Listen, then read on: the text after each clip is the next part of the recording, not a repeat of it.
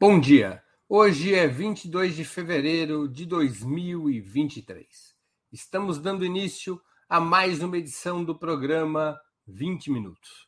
Nosso entrevistado será Rogério Anita Blian. Graduado em Direito e jornalista por profissão, comanda um canal dedicado à geopolítica que se tornou uma das fontes mais importantes para quem quiser acompanhar dia a dia o conflito militar na Ucrânia, o tema de hoje no programa 20 Minutos.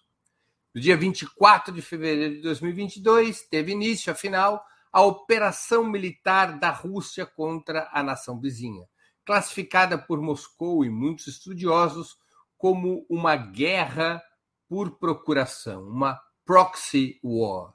Embora travada no território ucraniano contra o exército ucraniano, o embate real seria contra as forças da OTAN, lideradas pelos Estados Unidos, que estariam enfrentando a Rússia através de sua marionete Zelensky, o presidente da Ucrânia. De, amplo, de amplos reflexos, de amplas eh, consequências sobre a situação política e econômica internacional, a guerra na Ucrânia já tarda um ano e há poucos sinais de que o desfecho esteja próximo. A Rússia viu frustrada sua expectativa de um conflito breve e a Casa Branca fracassou em esmagar a economia russa com sanções. Um grande impasse está em curso.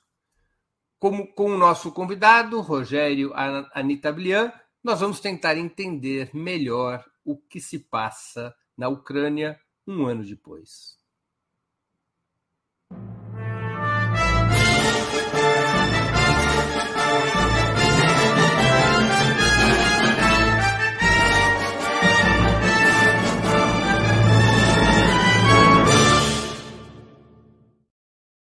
Bom dia, Rogério. Muito obrigado por aceitar nosso convite. Uma honra ter novamente a sua presença no 20 Minutos. Bom dia, Breno. Eu que agradeço o convite e a oportunidade. É um prazer muito grande.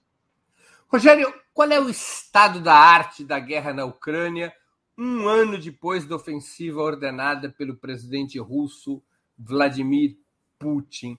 Por que a guerra se alongou ou se alonga mais do que as previsões aparentemente fixadas por Moscou?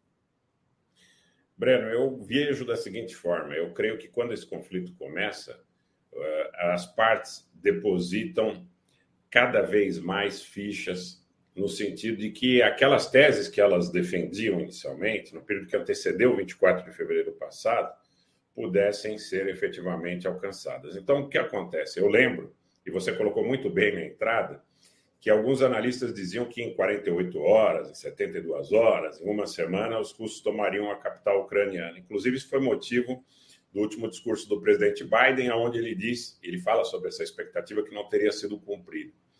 Eu vejo que ambas as partes acabaram depositando mais e mais recursos para que os seus objetivos fossem alcançados, e isso entrou numa espiral é, que os lances eles se sucedem paga aposta, dobra aposta. Paga aposta, dobra aposta. Então, hoje eu vejo, também foi muito feliz a sua intervenção inicial, que é uma guerra entre a Rússia e a OTAN, com relação a isso não resta a menor dúvida. A OTAN, em alguns momentos, assume isso claramente. Eles colocam que estão utilizando todos os esforços possíveis para que a Rússia não alcance seus objetivos. E se nós pegarmos as autoridades russas, as declarações das autoridades russas, elas estão sempre dizendo que não é possível derrotar a Rússia. Dizem sempre que, principalmente o Medvedev, que tem sido bastante, é, bastante citado nessas é, últimas semanas, diz que não é possível derrotar a Rússia, que a Rússia, como uma potência nuclear, não será derrotada. Aí você ouve as declarações de Stoltenberg, as declarações do Biden, as declarações de Londres, eles dizem também que não há outra possibilidade senão a derrota da Rússia. Então, eu vejo que ambas as partes empenharam muitos recursos sucessivamente. Na medida em que uma parte empenha mais recurso, a outra acaba cobrindo a aposta. Tem um detalhe que eu acho muito interessante para a gente, nesse momento, é, refletir, que é o esforço que se faz, porque no começo diziam, ambas as partes faziam a propaganda de que o outro lado ficaria rapidamente sem munições. Então, há um, um, vencedor já nesse conflito, que é a indústria bélica. Se nós olharmos para o leste europeu, para a Romênia, para a Bulgária, nós vamos verificar que há um investimento muito grande na produção de munições, na produção de armamentos. Os próprios alemães é, recentemente travaram um, um contrato aí é, em relação às, às, munições do Gepard com a Rheinmetall para que eles pudessem voltar a produzir para entregar para a Ucrânia. Naturalmente, a Rússia também concorre para o seu esforço de guerra com o aumento do investimento em armas, em munições, em hardware. Então, já tem um conflito aonde hoje, no tricentésimo, sexagésimo quarto dia do conflito, para ser mais preciso, encontramos um vencedor, que é a indústria bélica, que é a indústria da guerra. Eu acredito que a gente poderia até estender esse entendimento, além da, da, do ponto específico da indústria das armas, para a indústria da guerra, lato senso. A indústria da guerra venceu. Nós já temos esse, esse vencedor que, para mim, é, é inexorável. Quer dizer, independente do desfecho desse conflito, os senhores da guerra, nesse momento, ao meu ver, venceram esse conflito. Qual é o, o atual cenário militar? Quem está ganhando a guerra, do ponto de vista militar? Olha, se nós olharmos friamente para o mapa e a situação anterior ao 24 de fevereiro do ano passado e a situação que a gente tem hoje, nós vamos verificar que a Rússia fez ganhos territoriais. Fez ganhos territoriais é, que foram além, inclusive, das, é, dos oblasts de Luhansk e Donetsk, na região do Donbas, e é, promoveram, a partir de 24 de fevereiro, incursões em direção a Zaporídia, em direção a Kherson, e consolidaram alguma presença nesses oblasts. Por outro lado, na região de Kharkiv, na região de Kiev, eles avançaram no início do conflito e, segundo versões russas, eles teriam feito é, manobras diversionistas e recuos estratégicos. Segundo a versão ucraniana, os ucranianos teriam é, retomado estas áreas que, num primeiro momento, os russos teriam, nas quais os russos teriam avançado no primeiro momento. Se nós olharmos friamente para o mapa, existe um percentual importante do território ucraniano onde há administração civil e militar russa. Alguma coisa em torno de 20% aproximadamente. Então, claramente, se nós olharmos sob essa égide, os russos têm uma vantagem. Por outro lado, nós estamos aí aproximadamente desde outubro do ano passado, sem que grandes conquistas territoriais sejam feitas de parte a parte. Então há um certo impasse de iniciativa. Muitos rumores que haverá ou haveria uma ofensiva de primavera, que os ucranianos prepararam tropas para alcançar ou para tentar alcançar eh, de alguma forma a Crimeia, a Transnistria, eh, por outra parte que os russos poderiam fazer incursões em direção a Kiev, em direção a Kharkiv, em direção até a Lviv, inclusive algumas delas partindo da fronteira de Belarus, né? E nesse sentido, Hoje, se nós olharmos friamente, o quadro é: os russos avançaram, mas existe uma posição relativamente estanque desde outubro do ano passado. Poucas diferenças, se nós olharmos os mapas, inclusive, quando eu digo olhem os mapas, olhem os mapas que são publicados pela agência TASS ou pela inteligência britânica, pela inteligência francesa. De parte a parte, nesse aspecto há um certo consenso. Você tem cerca de 20% do território ucraniano com a administração civil e militar russa consolidada, mas não existem avanços importantes nos últimos quatro ou cinco meses de nenhum dos lados, nem retomada de território ucraniano e nem avanços expressivos russos. Há essa situação de Bakhmut, há algumas situações é, esporádicas aí na região também de, de Kherson, né? É, a partir do momento em que os russos, é, é, de alguma forma, é, acabaram deixando uma das margens do rio e procurando ali formar um cinturão de proteção da Crimeia, mas nós temos um impasse de iniciativa importante há pelo menos cinco meses. E cada vez mais armas modernas, cada vez mais mecanismos de inteligência destinados à operação de guerra. Nós vimos o ataque à ponte da Crimeia, nós vimos o assassinato da Daria Dugina nos arredores de Moscou, nós vimos ações contra o Nord Stream, a parte estarem fora, vamos dizer assim, do território dos, dos países em conflito, teoricamente, mas certamente ali é uma extensão desse conflito, sob ponto de vista é, político e, e militar. Então, nesse momento, veja, a Rússia com uma vantagem qualitativa consolidada em cerca de 20% do território, e por outro lado, a bem da verdade, há um problema, um impasse em relação à iniciativa, pelo menos cinco meses, se nós tomarmos em conta grandes extensões territoriais. Como é que você identificaria nessa etapa da guerra os objetivos estratégicos dos dois blocos? O que tornaria vitoriosa a guerra pelo lado russo e o que representaria um triunfo para Kiev? Em relação aos russos, eu imagino que se eles conseguirem consolidar a presença nesses quatro oblasts, tanto em Luhansk como em Donetsk, Zaporizhia e Kherson, eles teriam atingido seus objetivos é, estratégicos e, e, também perante a própria opinião pública russa. Eu acho que na questão que, que inclusive foi suscitada ontem por alguns analistas russos, de que moralmente não caberia outro tipo de situação à Rússia se não consolidar a presença nesses oblasts, nos quais eles fizeram referendo, né? unilateral, é, bem, é, é, bom que se frise, é, mas que eles fizeram referendos é, e agregaram ao território russo essas regiões. Então, para mim, é, se a Rússia consolidar a presença na, na, na íntegra, na integralidade nesses quatro oblasts, eles estariam atingindo seus objetivos. Não acredito. Muita gente diz, não, mas tem Odessa, tem a questão de fechar o acesso dos ucranianos ao mar, tem a questão de Kharkiv, o mapa da, da, da, da, nova Rússia. É, não acredito que esse seja o objetivo. Acho que se eles fecharem o controle dos quatro oblasts, teriam uma campanha vitoriosa. E para a Ucrânia, eu acredito que voltar ao status que estava de alguma forma congelado ali a partir de 2014 seria, seria uma vitória importante. Então, mesmo algumas regiões de Donetsk e Luhansk, que já estavam sob controle dos russos, é, naquele momento, né, é bom que se frise, inclusive muita gente não sabe disso, a maior parte dos oblasts não estava em controle dos russos. Né? É, mas se os ucranianos voltassem, conseguissem voltar ao status é, de 2014, para mim, eu creio que eles teriam como uma vitória. A questão da Crimeia é muito delicada, porque você tem a frota russa, você tem a questão do Mar Negro, você tem questões históricas importantes e creio que haja uma dificuldade, inclusive a nível militar, para que os ucranianos tentassem alguma incursão ali. Então, eh, vejo dessa forma: Rússia consolidando a presença nos quatro oblasts, no mapa, né, nos quatro oblasts de forma integral, e os ucranianos voltando à situação de 2014. Você acha que essa guerra poderia ser concluída com a vitória militar integral de um dos lados, alcançando os objetivos estratégicos que você propôs, como pareceu ser possível nas primeiras semanas, ou a saída mais provável estaria em uma negociação que mediasse os objetivos de ambas partes?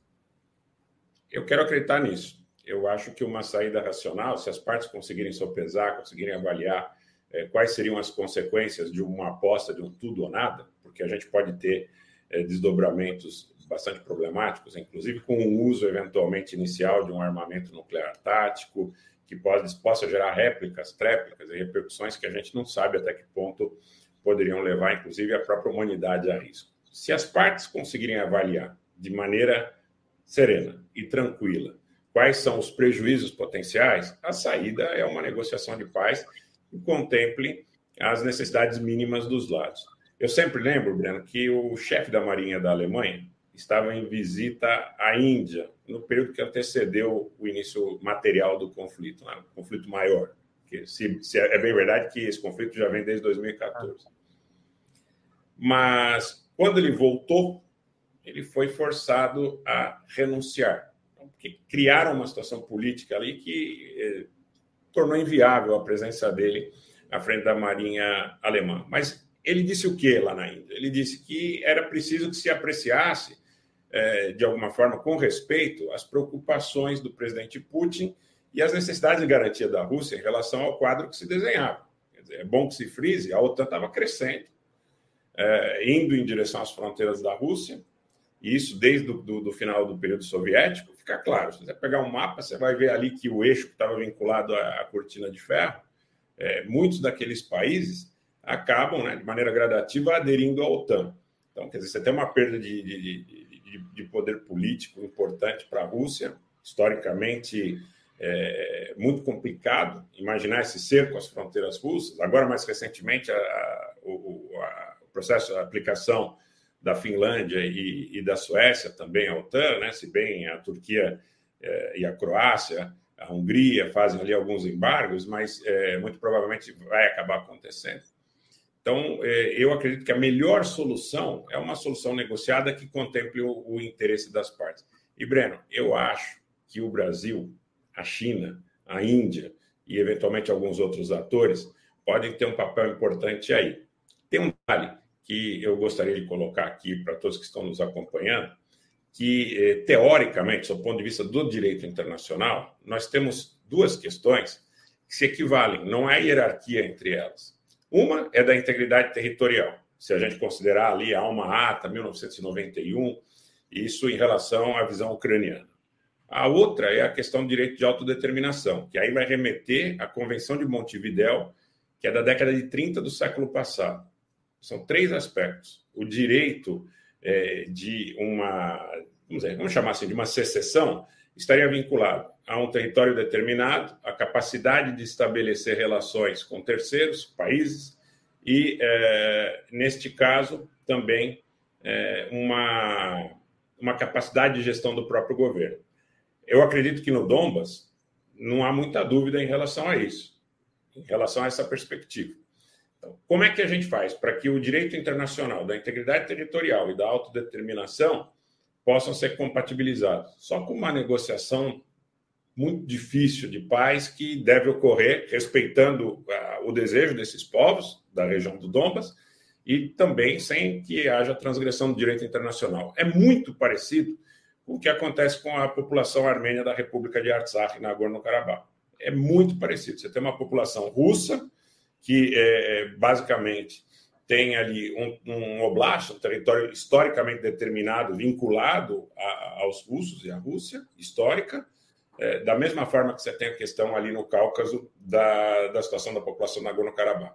A Ucrânia e o Azerbaijão evocam a situação da integridade territorial e dos acordos de 1991. Por outro lado, essas populações elas têm direito de autodeterminação, porque inclusive está calcado na, na Convenção de Montevidéu, que é, vamos dizer, o marco mais importante é, nesse sentido. Então, como é que você faz para romper esse impasse? Existem algumas possibilidades.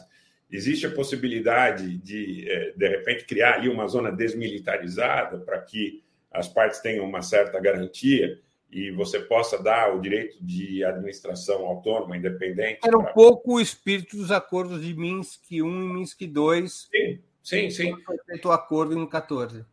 Exatamente, exatamente. Inclusive, é, é, tão parecido como, por exemplo, tem outras questões na antiga União Soviética, né? a própria questão, eventualmente, da Transnistria, que em algum momento vai ter que ser enfrentada. Você tem várias situações de enclaves, esclaves também nas antigas repúblicas da Ásia Central. Então, em todo esse contexto, para mim, sob ponto de vista de duas grandes potências, se a gente colocar dois grandes polos de poder com armamento nuclear se enfrentando, é, qual é a solução?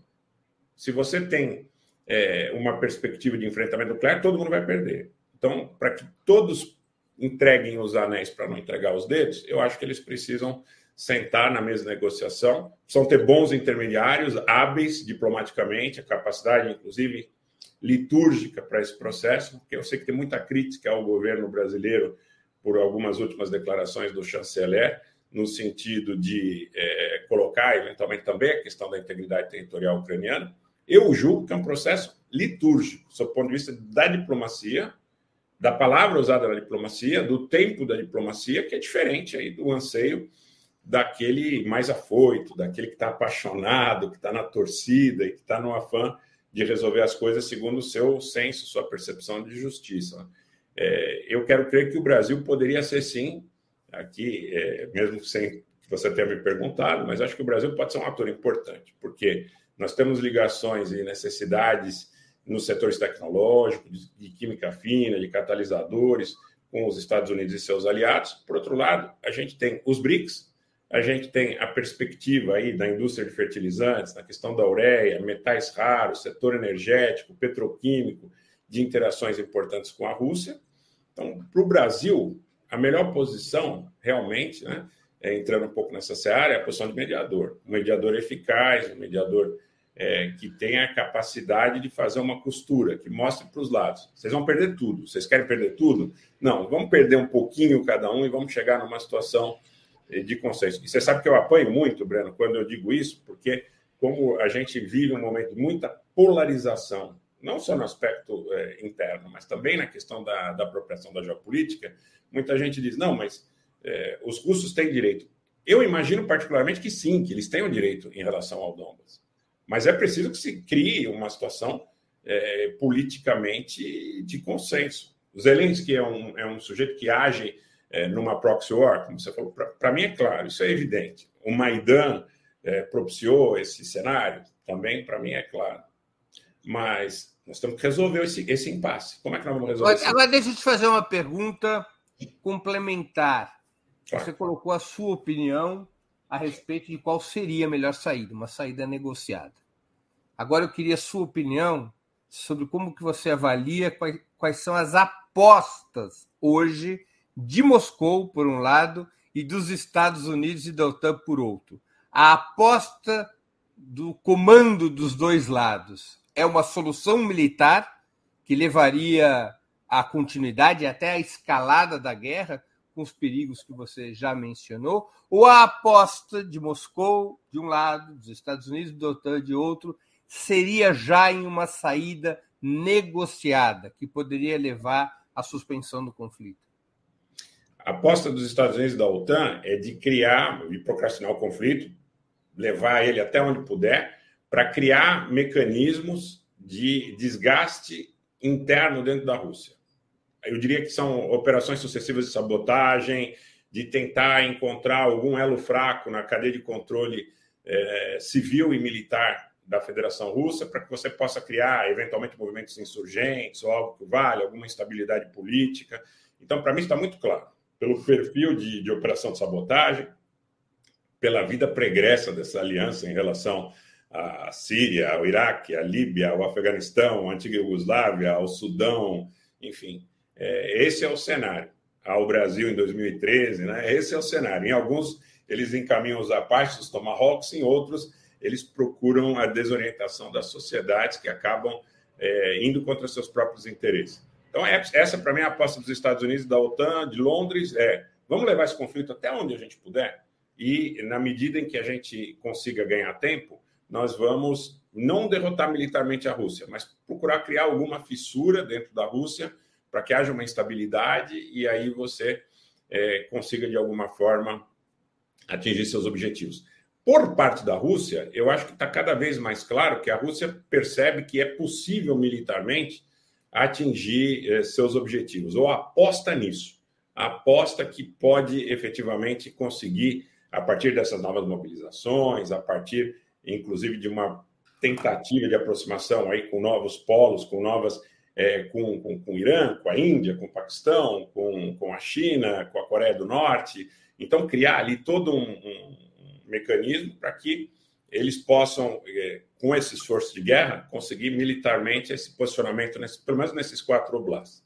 Então, eu acredito que a Rússia pensa: eu consigo militarmente resolver essa situação, talvez em um ano, em dois, mas eu consigo.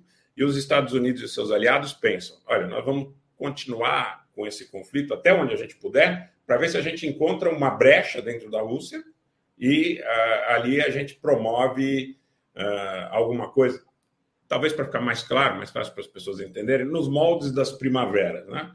É, e aí tentar algum tipo de, de approach nesse sentido, modificar o, o, o cenário russo. Eu acho difícil, porque parece que os russos é, estão bastante cientes desse processo, então eles têm toda uma um encadeamento da cadeia de inteligência, da, da, da perspectiva sob esse aspecto bastante forte, é o que eu, é o que eu percebo. Então, eu acho que os Estados Unidos vão ter muita dificuldade.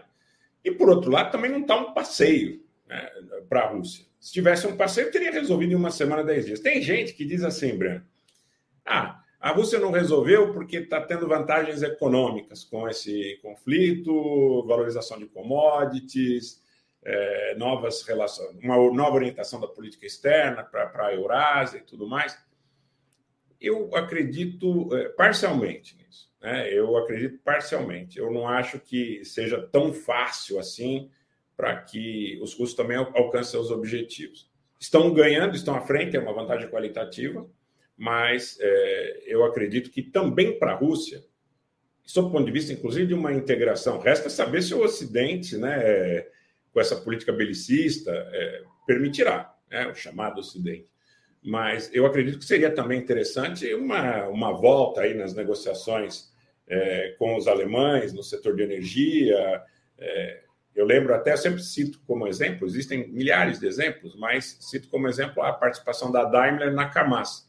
Então, você estava criando ali um processo de integração entre a Alemanha e a Rússia muito importante para os dois. Né?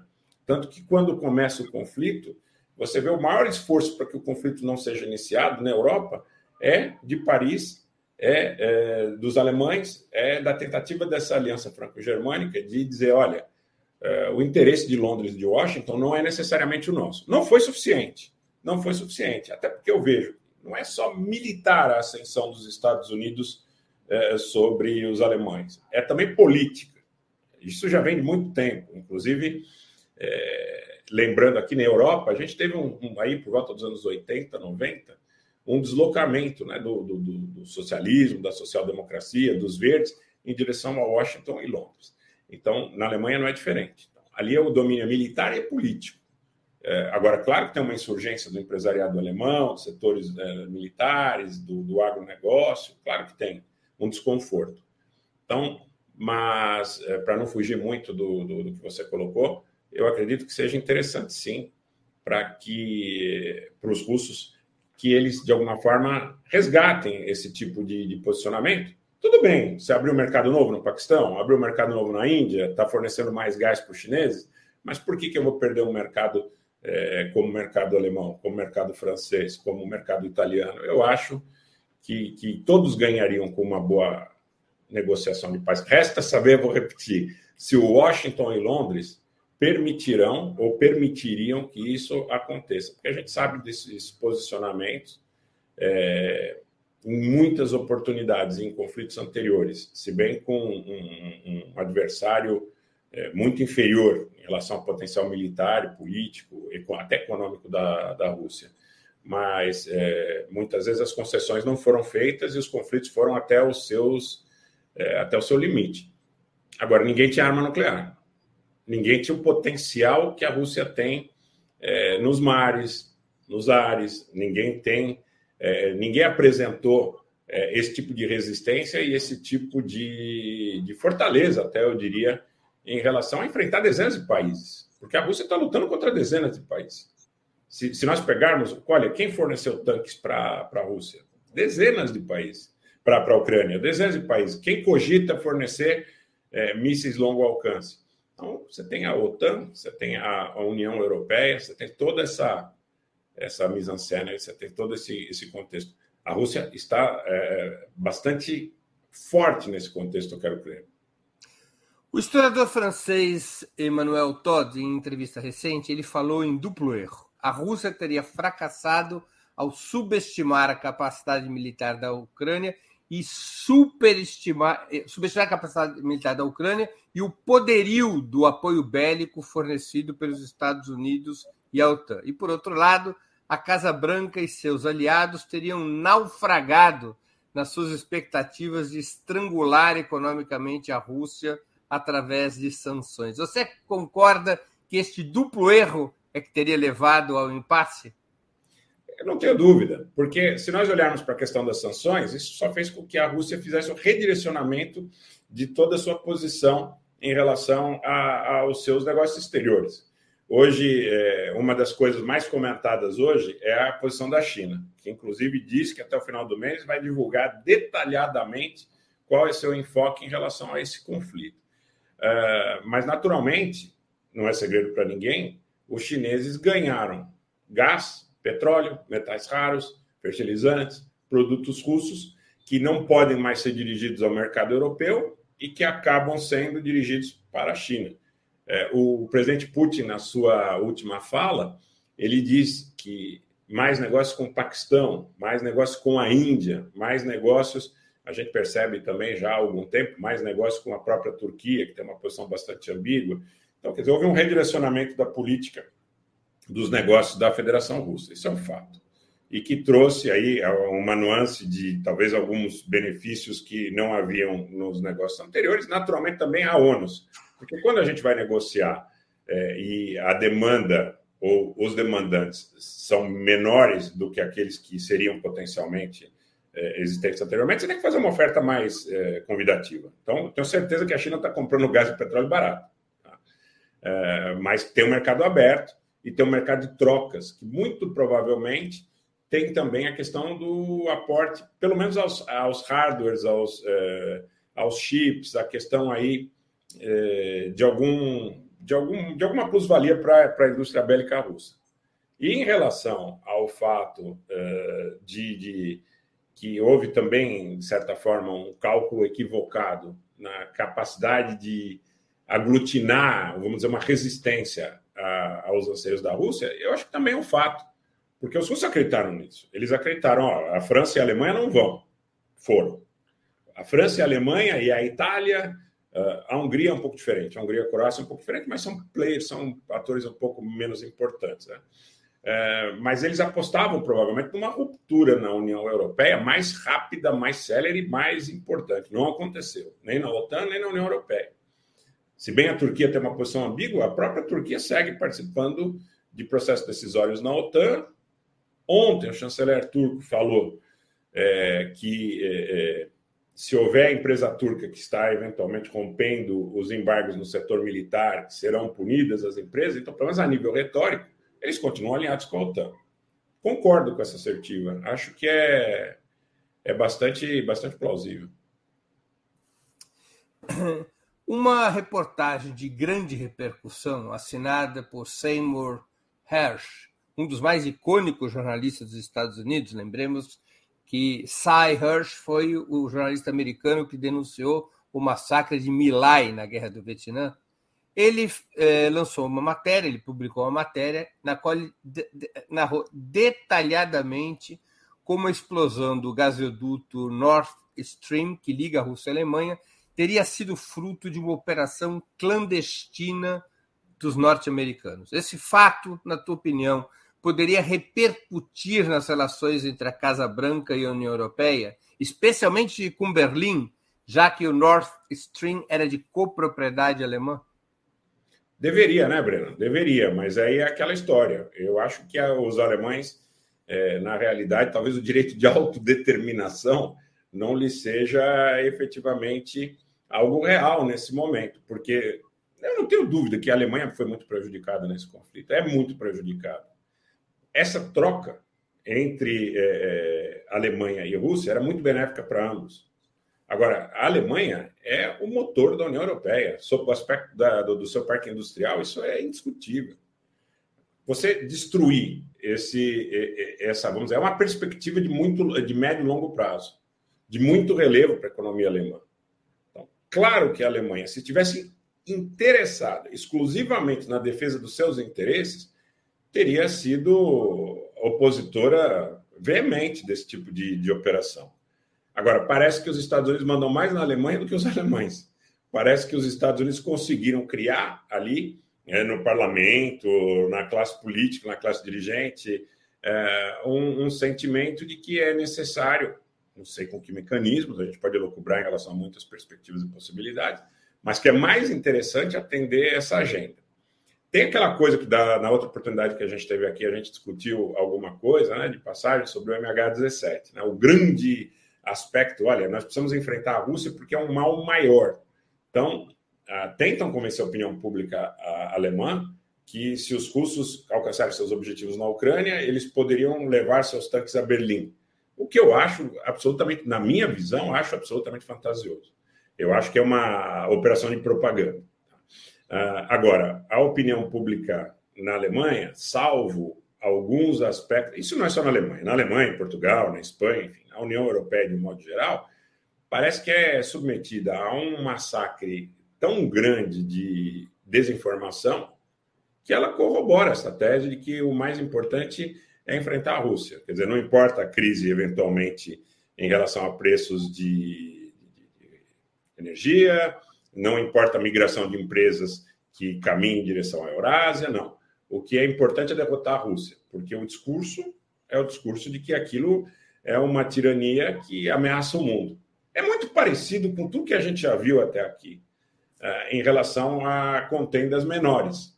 Mas parece que os Estados Unidos, tendo êxito com seus aliados nessas contendas menores, tentou exportar esse modelo de conflito para uh, o embate com a Rússia. Tá? Se a Alemanha tivesse eh, fosse dona ali, se os alemães, o governo alemão fosse dono do seu eh, destino, talvez seja uma palavra muito forte, mas eles diriam: vocês destruíram nossa capacidade de receber combustível, eh, energia, gás. A luz do direito internacional teria sido um ato de guerra dos Estados Unidos contra a Alemanha. Sem dúvida. Sem dúvida, sem dúvida. Agora, é, sempre a parte, a reportagem e ameaças anteriores, é, você tem aí um enfoque muito dúbio por parte das autoridades dos Estados Unidos é aquela política. Eu não, não confirmo nem nego. E, e, em alguns momentos, inclusive, negam enfaticamente. Talvez porque realmente, à luz do direito internacional, seja um, um, crime. É, Perguntaram para o Cy Hirsch sobre isso e ele disse: da última vez que o governo americano, norte-americano, contestou uma reportagem minha, foi em Milai. Em 60 dias tiveram que reconhecer o massacre de Milai. Eu já comecei a contar o tempo para que reconheça o Nord Stream. Né? Breno, eu vi no canal dois é, generais, na realidade a patente ali é Major General, mas seria correspondente ao General Dois Estrelas no Brasil, portugueses, que comentam é, numa linha que discrepa da grande mídia portuguesa. O Major General Raul Cunha e o Major General Agostinho Costa. Ambos tiveram na antiga Iugoslávia. E eles falam exatamente sobre essa guerra de propaganda de desinformação e segundo a versão que eles nos emprestam, eles dizem que muita coisa que a grande mídia veicula no interesse do Ocidente, no campo, é absolutamente diferente. Então, olha, aqui houve um grande massacre promovido pelos sérvios. Na realidade, é discutível se efetivamente aquele massacre foi cometido pelos sérvios ou se aquele massacre foi cometido por terroristas eh, ligados a grupos extremistas albaneses que foram patrocinados, treinados, financiados pelo eixo comandado pelos Estados Unidos. E eles muito corajosamente suscitam essas questões. Eles falam sobre Srebrenica, eles falam sobre as questões ali de Sarajevo, de Pali, as próprias questões eh, de regiões ali mais ao norte do Kosovo, onde tem populações sérvias importantes. É, e eles dizem: olha, muitas vezes eles atribuem o um massacre à população que foi massacrada. Então, é, é um ponto é, muito importante. Quer dizer, a propaganda. Você tem, e eu vou ver a analogia com o Brasil de novo. Me permita só muito brevemente claro. essa questão. É, a opinião publicada torna-se opinião pública e a opinião pública legitima uma ação em nome de um Estado de civilização, de um Estado civilizatório. É gravíssimo isso, é gravíssimo, porque é, não fugindo do, do, do, do tema, mas é importante, imperativo dizer isso numa hora dessa, é a gênese da Lava Jato. Você condena de antemão, desumaniza aquele que está sendo objeto de investigação, e no momento em que qualquer pessoa se insurge para dizer, não, peraí, vamos olhar direitinho como é que é isso, vamos dar oportunidade de ampla defesa, vamos obedecer o ordenamento jurídico, você está defendendo bandido porque a opinião pública está instada, está criada.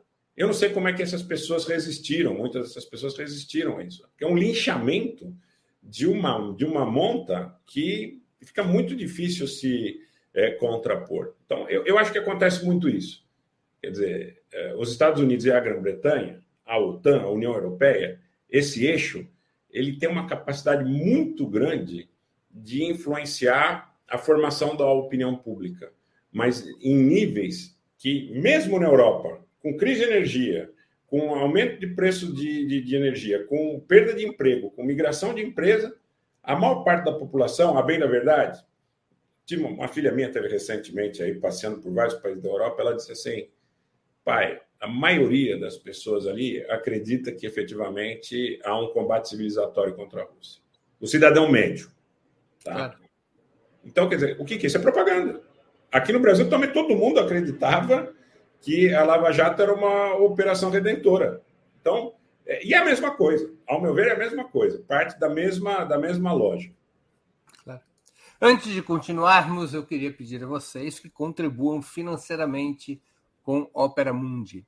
Há seis formas de fazê-lo. A primeira é a assinatura em nosso site, operamundi.com.br barra apoio.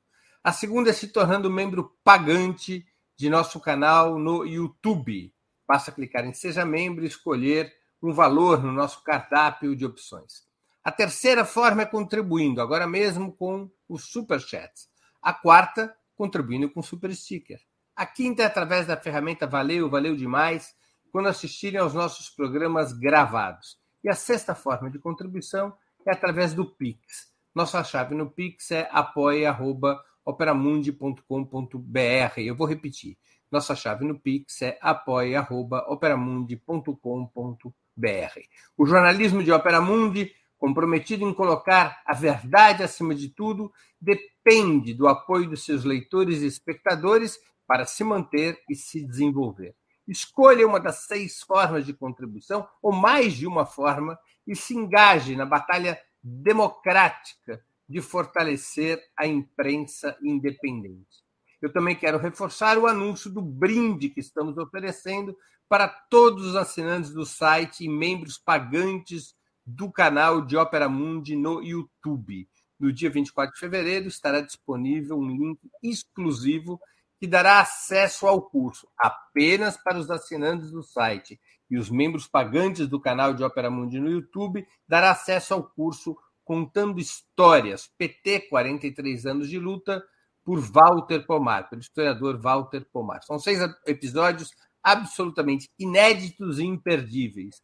Trata-se de uma coprodução entre, a, a, entre a Opera Mundi e a ELAP, Escola Latino-Americana de História e Política. Portanto, tornem-se assinantes do site, sejam membros pagantes do canal de Opera Mundi no YouTube, além de ajudar no, na manutenção e no desenvolvimento do nosso trabalho jornalístico, vocês terão como brinde esse curso, esses seis episódios da história do principal partido brasileiro, o Partido dos trabalhadores. Rogério, diversos países europeus decidiram incorporar a defesa de um acordo de paz no projeto de resolução, mais uma vez condenando a Rússia, que irão apresentar às Nações Unidas no próximo dia 24 de fevereiro. Como é que você analisa essa aparente inflexão no discurso russo, no discurso europeu? É, acho que a gente tem que tomar muito cuidado aí para conhecer o conteúdo integral, porque é possível que eles falem só ou que eles coloquem em um plano diferenciado a questão da integridade territorial. E nesse aspecto, é, é possível que, mesmo que tentem eventualmente resgatar algum componente aí do grupo de Minsk, que eles remarquem a questão da integridade territorial sem considerar o direito de autodeterminação e sem considerar também o status quo no campo de batalha. Então, pode parecer também, por isso que eu quero, é, vamos dizer assim, observar é, o conteúdo desse tipo de resolução a ser proposta, é, uma armadilha. E eu acho que aí o Brasil também tem que tomar muito cuidado, porque para que o Brasil continue credenciado a ser um agente, a um dos agentes que possam ser é, mediadores, você não pode se incompatibilizar com as partes, você não pode tomar partido. Então é importante que aí se coloquem no mesmo plano a questão da autodeterminação e a questão da integridade territorial. A partir daí, nós vamos fazer uma, uma inflexão verdadeira à negociação de paz. Eu temo, porque pode parecer, teoricamente, que, olha, os países europeus eles estão comprometidos com a paz e eles querem, é, vamos dizer, é, de alguma forma, atuar nesse momento, atuarem como mediadores. É importante que as partes também credenciem esses países como mediadores. Como é que você vai credenciar como mediador? Você não pode tomar parte. Então, creio que nesse aspecto é importante verificar o inteiro teor dessa resolução ser proposta, porque pode ser outro golpe de propaganda. E aí o Brasil tem que tomar cuidado, porque se o Brasil se alinha automaticamente com uma agenda que fala em integridade territorial, sem falar na questão da autodeterminação, sem falar ou sem reconhecer um status quo do campo de batalha, a gente pode estar indo para um caminho perigoso que nos descredencia a posição de mediação e nos coloque aí numa rota de colisão, eventualmente num antagonismo com a Rússia, seus aliados e seus interesses. Né? A Rússia poderia estar sendo pressionada pelo seu principal aliado, a China, para encontrar rapidamente um fim para a guerra na Ucrânia? Muito, pare... Muito parece, nesse momento, que os chineses têm interesses próprios. E eles têm duas questões importantes aqui. Uma é que, claro, eles não querem que a Rússia vamos dizer, seja derrotada nesse conflito, porque senão todas as baterias naturalmente se voltariam contra a China, como grande potência aí remanescente, se nós colocarmos o Irã aí nesse eixo como uma média potência. Uh, por outro lado, a China tem várias questões ali eh, domésticas que não permitem também que eles assumam uma posição política de apoio à incorporação desses oblastes. Porque eles têm a questão de Xinjiang, porque eles que é uma questão que é, é, política e física, tem populações turquificadas ali muito problemáticas, inclusive ligados a grupos como Nusra, Al-Qaeda, ISIS. Ali você tem é, um, muita coisa que, que pode gerar problema para a China materialmente. Uh, você tem a questão do Tibete, que hoje é mais política do que, do que física, em relação também a, a pleitos de caráter é, independentista, redentista, enfim, secessionista e a, incorporação ou reincorporação de Taiwan. Então, para a China, é assim, politicamente, a nível de interesse do Estado chinês, eles não querem que a Rússia seja derrotada em hipótese alguma, seria péssimo negócio para a China. Por outro lado, assumir uma resolução onde eles digam, olha, tudo bem, a Rússia tem direito de incorporar esses quatro oblastos onde realizou esses plebiscitos. É muito problemático porque podem ser suscitadas questões domésticas, direitos de autodeterminação eventualmente dos taiwaneses, de populações em Xinjiang, é, suscitar novamente a questão do Tibete e eventualmente de outras minorias dentro da China, que é, seria como um tiro no pé para a China. Então, por isso eles têm dito, olha, até o final de fevereiro nós vamos apresentar uma posição equilibrada e, é, de alguma forma, definitiva da China no, no, no conflito. Você me perguntou qual que seria o melhor negócio para a melhor posição possível para a Rússia e para a Ucrânia no quadro atual, eu digo para a Rússia conseguir os quatro oblastes é, integralmente, para a Ucrânia voltar pelo menos à posição de 2014. Para a China, se nós olharmos o, o quadro atual, o melhor negócio seria, de novo, uma solução consensuada, aonde considerássemos o status quo, aonde considerássemos a, reinstauração, a reinstalação do, do grupo de Minsk e, é, na realidade, vejo, aqui é uma questão pessoal minha, até por conversas que a gente tem com muitos diplomatas, com muitos, que a questão de Zaporizhia e de Kherson é uma questão muito problemática para a China. Por quê? Porque, veja, ali você não tinha, é, vamos dizer, pleitos de autodeterminação consistentes, você tem uma distribuição de população. Claro que foram feitas realocações, movimentos aí no período soviético, mas você não tinha hoje ah, uma posição tão consolidada de populações etnicamente russas favoráveis ao processo de secessão. Então, ali é bastante polêmico. Ah, em relação a Lugansk e Donetsk, você já, já tinha um perfil bastante diferenciado. Você tinha uma clara posição de população etnicamente russa, ah, uma população pleiteando essa questão da autodeterminação há muito tempo, com, com, uma concepção bastante mais clara. É, então, nesse sentido, eu acredito que para os chineses também o melhor negócio seria voltar à questão do grupo de Minsk. Eu acho que, em última instância, tem direito aqui, bem objetivamente, a minha, a minha perspectiva, de autodeterminação essas populações. Tem direito de eventual reintegração à Rússia ou de terem ali as suas repúblicas independentes. Eu vejo dessa forma mas vejo isso em relação ao Donbas. Em relação à Crimeia, eu tenho para mim que é o fato consumado, os russos não saem mais da Crimeia. Tá? Agora, em relação a Zaporizhia e Kherson, eu acho que são trunfos. Estou usando bastante aqui, tá? Estou colocando no sentido. É, os chineses poderiam não apoiar a reivindicação russa sobre Kherson e, e Zaporizhia. Eu creio que sim. Mas isso é muito delicado, naturalmente, claro, porque eles claro. não querem que os russos percam, eles não querem que os russos percam. Chico, mas, a, mas a, a China poderia pressionar a Rússia para a moeda de troca numa eventual negociação fosse abdicar de pretensões territoriais sobre Kherson e Zaporizhia. Seria essa a ideia. Já ouvi de muitos diplomatas, um não tendo ouvido a versão do outro, tá? que isso é uma situação bastante plausível. Entendi. Vou ler aqui algumas questões de espectadores nossos. Rogério, fique à vontade para respondê-las como você achar melhor. Eventualmente, algumas delas você já respondeu na, nas questões anteriores. O Felipe Parisi Dias de Moraes, que contribuiu com o Superchat. Obrigado, Felipe. Qual a relação Euromaiden com Brasil 2014? Podemos esperar novas investidas dos Estados Unidos nesse sentido em um futuro próximo? Ou a linha do ZEWA dos Estados Unidos é outra? Carlos Milhomen também contribuiu com o Superchat. A Alemanha aguenta uma nova humilhação com desemprego e desindustrialização causados pela OTAN? Poderia surgir um novo fascismo no poder? Seria um projeto dos Estados Unidos para que um conflito na Europa escale? São essas duas questões que eu queria te colocar dos nossos dois espectadores, Felipe e Carlos, que contribuíram com o Superchat e que sirvam de exemplo aos demais, para o pessoal pingar no cofrinho. Diga lá, Rogério. E além de tudo, Breno, ajuda o algoritmo a indicar o canal, porque canal que arrecada, o YouTube recomenda o vídeo. Né? Nada como um, um armênio que entende de comércio, muito mais que esse pobre judeu aqui do outro lado da linha. Vai lá. Vamos lá, o 2014 o Maidan e o que aconteceu no Brasil em 2013. Para mim é absolutamente, absoluta e nitidamente o mesmo processo.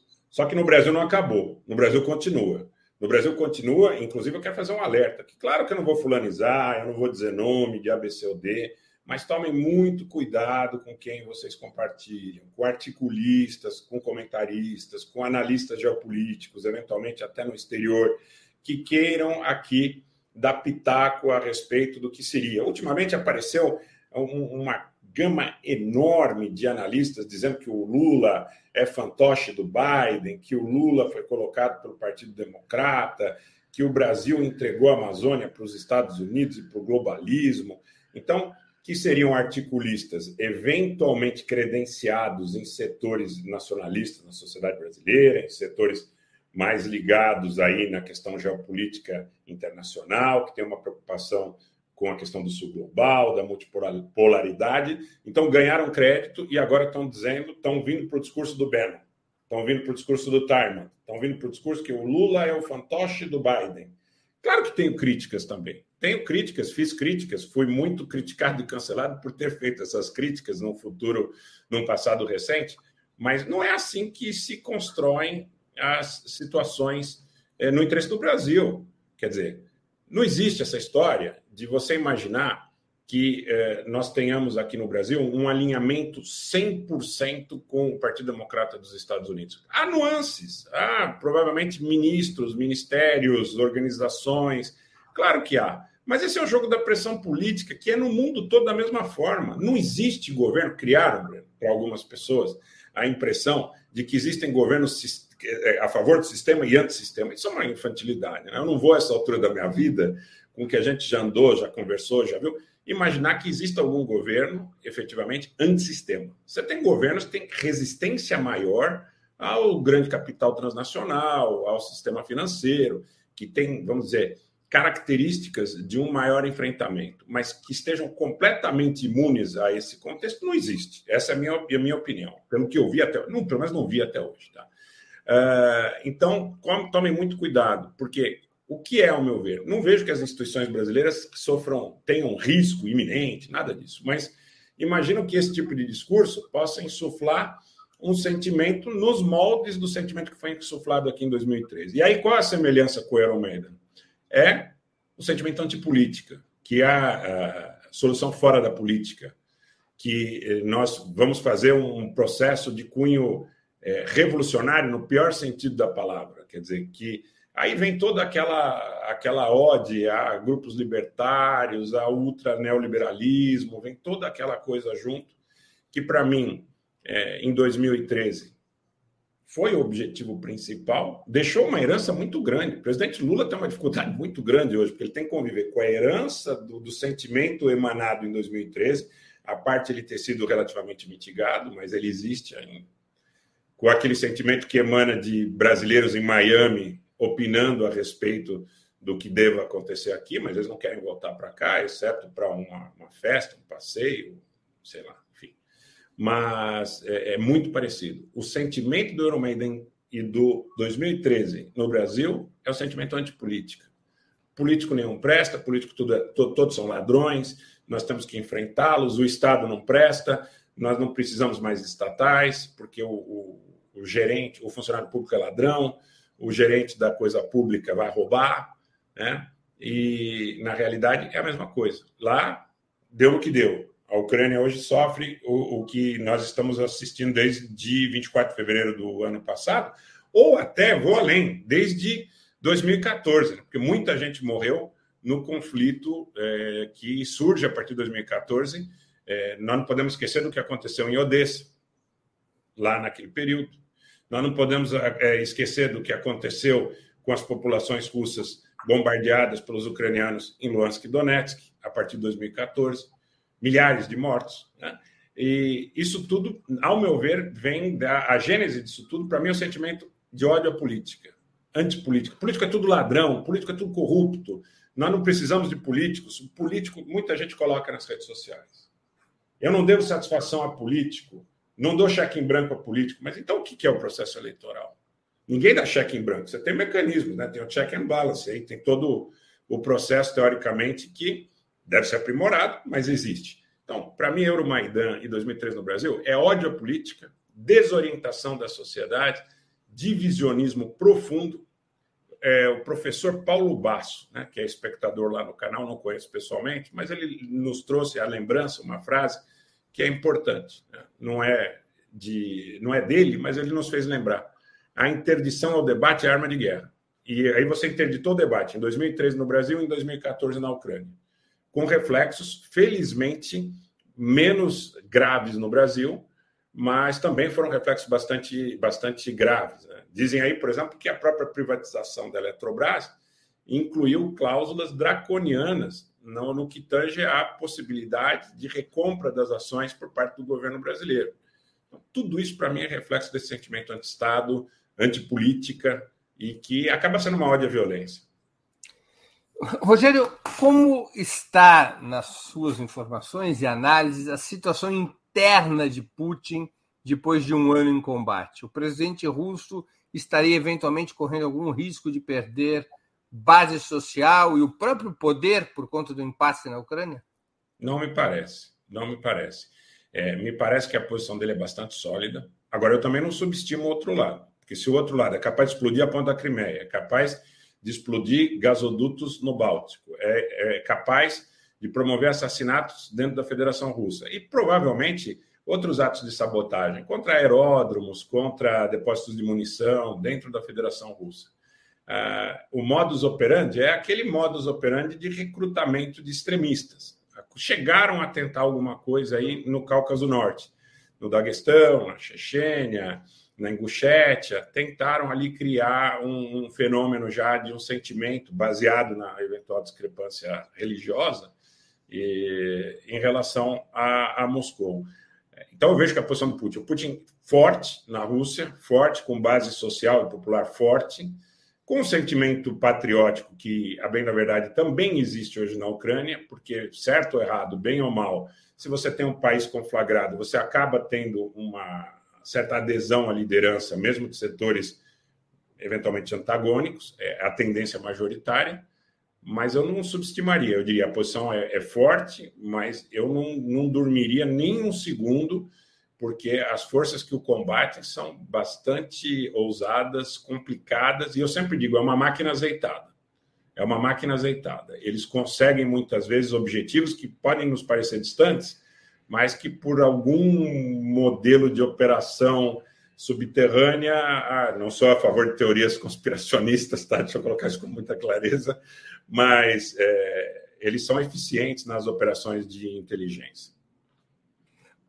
Qual é a principal oposição a Putin dentro da Rússia hoje? E o que ela defende em relação à guerra na Ucrânia? A principal oposição é a, é a oposição que está vinculada a esse sentimento vamos dizer, ocidentalizado. Né? E por isso que eu acho que ele bate tanto nessa questão da, da guerra cultural, que eu acho que é um negócio meio problemático. Né? Eu vejo com algumas.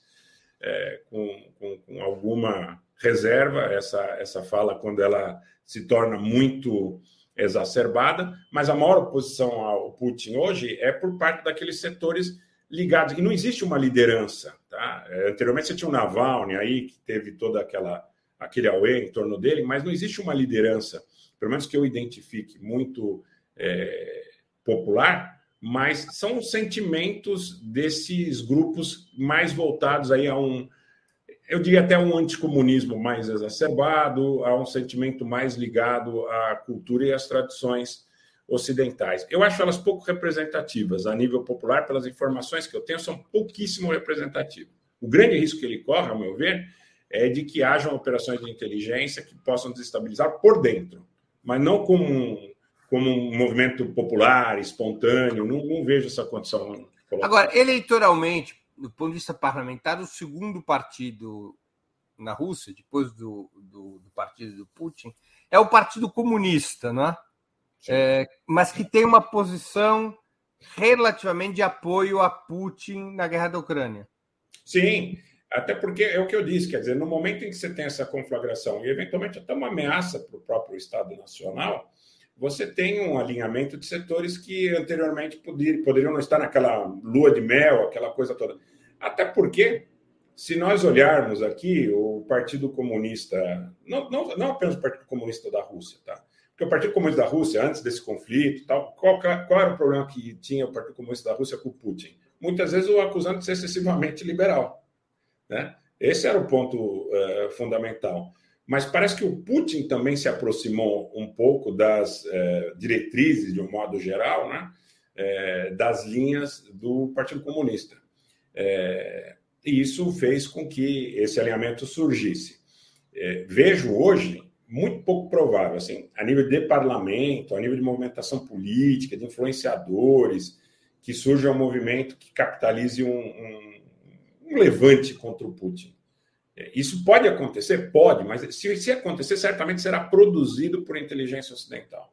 Que foi o que aconteceu no Brasil. Como é que um presidente da República. Se o Putin cai, ele não cai para acender o Partido Comunista. Se o Putin cai, ele cai para acender, digamos, forças liberais para o Ocidente. Sim, isso é fato. Isso, isso, disso eu não tenho a menor dúvida.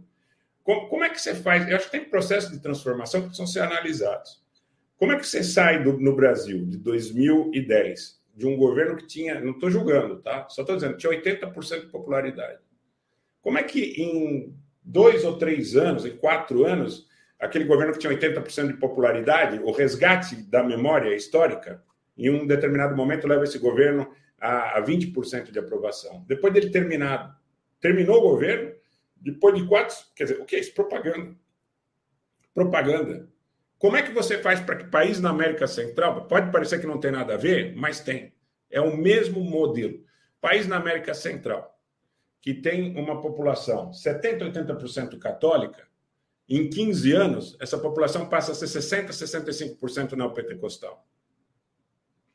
Isso é operação de inteligência.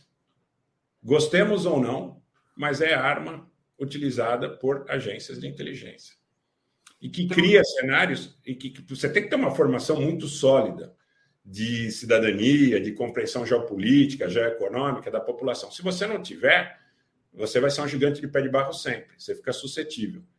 Os russos, provavelmente, eles tenham, até por ser uma civilização mais antiga, consolidada e tal, eles têm uma percepção mais profunda, mais arraigada dessas questões. Mas há suscetibilidades também. Tem que tomar muito cuidado.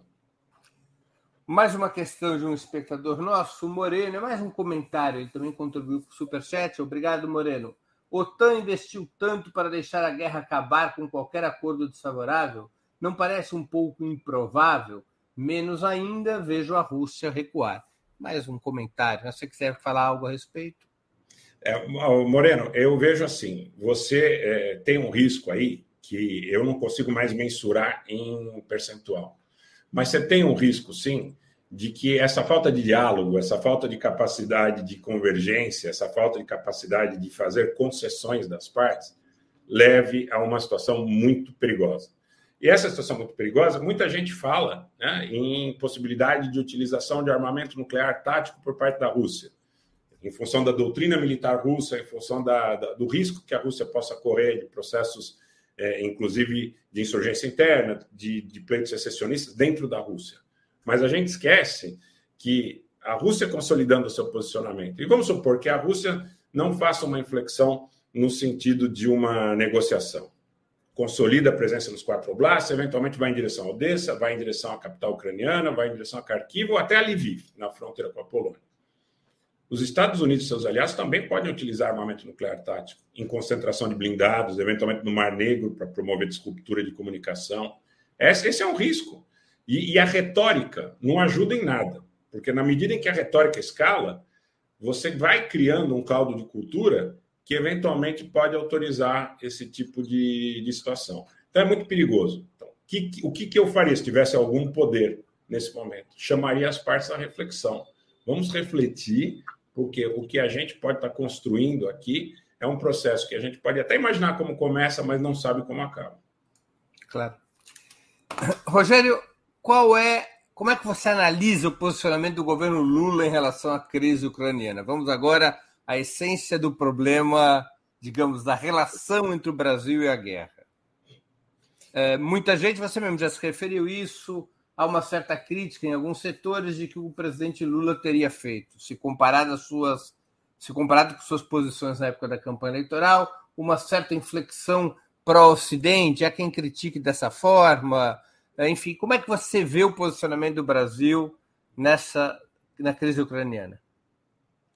Do jeito que está hoje, eu acho bastante razoável. Mas é o que eu falei em relação à questão da resolução dos europeus. Precisa tomar muito cuidado para não criar uma barreira em relação aos russos. Então, para não criar uma barreira em relação aos russos, eu, se fosse o presidente Lula, e também tem que entender o seguinte, né? Eu, se fosse o presidente Lula, é muito presunçoso no seguinte sentido, porque é, as pressões são muito grandes, as pressões são enormes. Quer dizer, as pressões elas aconteceram contra o governo do Fernando Henrique, do Lula, da Dilma, do Temer, do Bolsonaro, enfim, essas pressões dos Estados Unidos elas sempre acontecem é, Victoria Nuland, aquela coisa toda de vir para cá, de pressionar, dizer, olha, você não pode deixar navios iranianos atracarem portos brasileiros, aquela coisa toda que a gente conhece, aquela é, pressão toda que é baseada, inclusive, em pressão econômica, pressão política e pressão econômica. O Lula, ele tem uma posição como eu falei, ele vem com a herança de uma oposição destrutiva, uma oposição destrutiva que não, é propositiva, de uma oposição que não quer propor um contraponto responsável, mas que quer falar sobre picanha, quer falar sobre banheiro unissex, que quer, enfim, que ataca com o objetivo de destruir, de polarizar. Então, ele precisa, na realidade, é, conformar da maneira mais cautelosa possível, é uma situação difícil, aonde ele não se incompatibilize com esses interesses e tão pouco com a Rússia. Por que, que não interessa se incompatibilizar com a Rússia? Não é só por causa dos BRICS, é pelo potencial efetivo de você criar um balanço interestatal um pouco menos desequilibrado. Porque para nós é ruim a gente ter os Estados Unidos aqui no nosso encalço como superpotência, sem possibilidade de contraponto. Isso é muito ruim, é, restringe nossa capacidade de reindustrialização, nossa capacidade de desenvolvimento em várias, em várias searas. Então, para nós é importante que a gente tenha um mundo, sob o ponto de vista da disputa interestatal, mais equilibrado a posição é muito delicada, então eu não iria além desta fala no sentido de que, olha, quero mediar, entendo a questão da integridade territorial, mas também entendo que existe um componente chamado direito de autodeterminação. Mais do que isso, nós temos uma realidade de campo. Então, essa realidade de campo também deve ser considerada.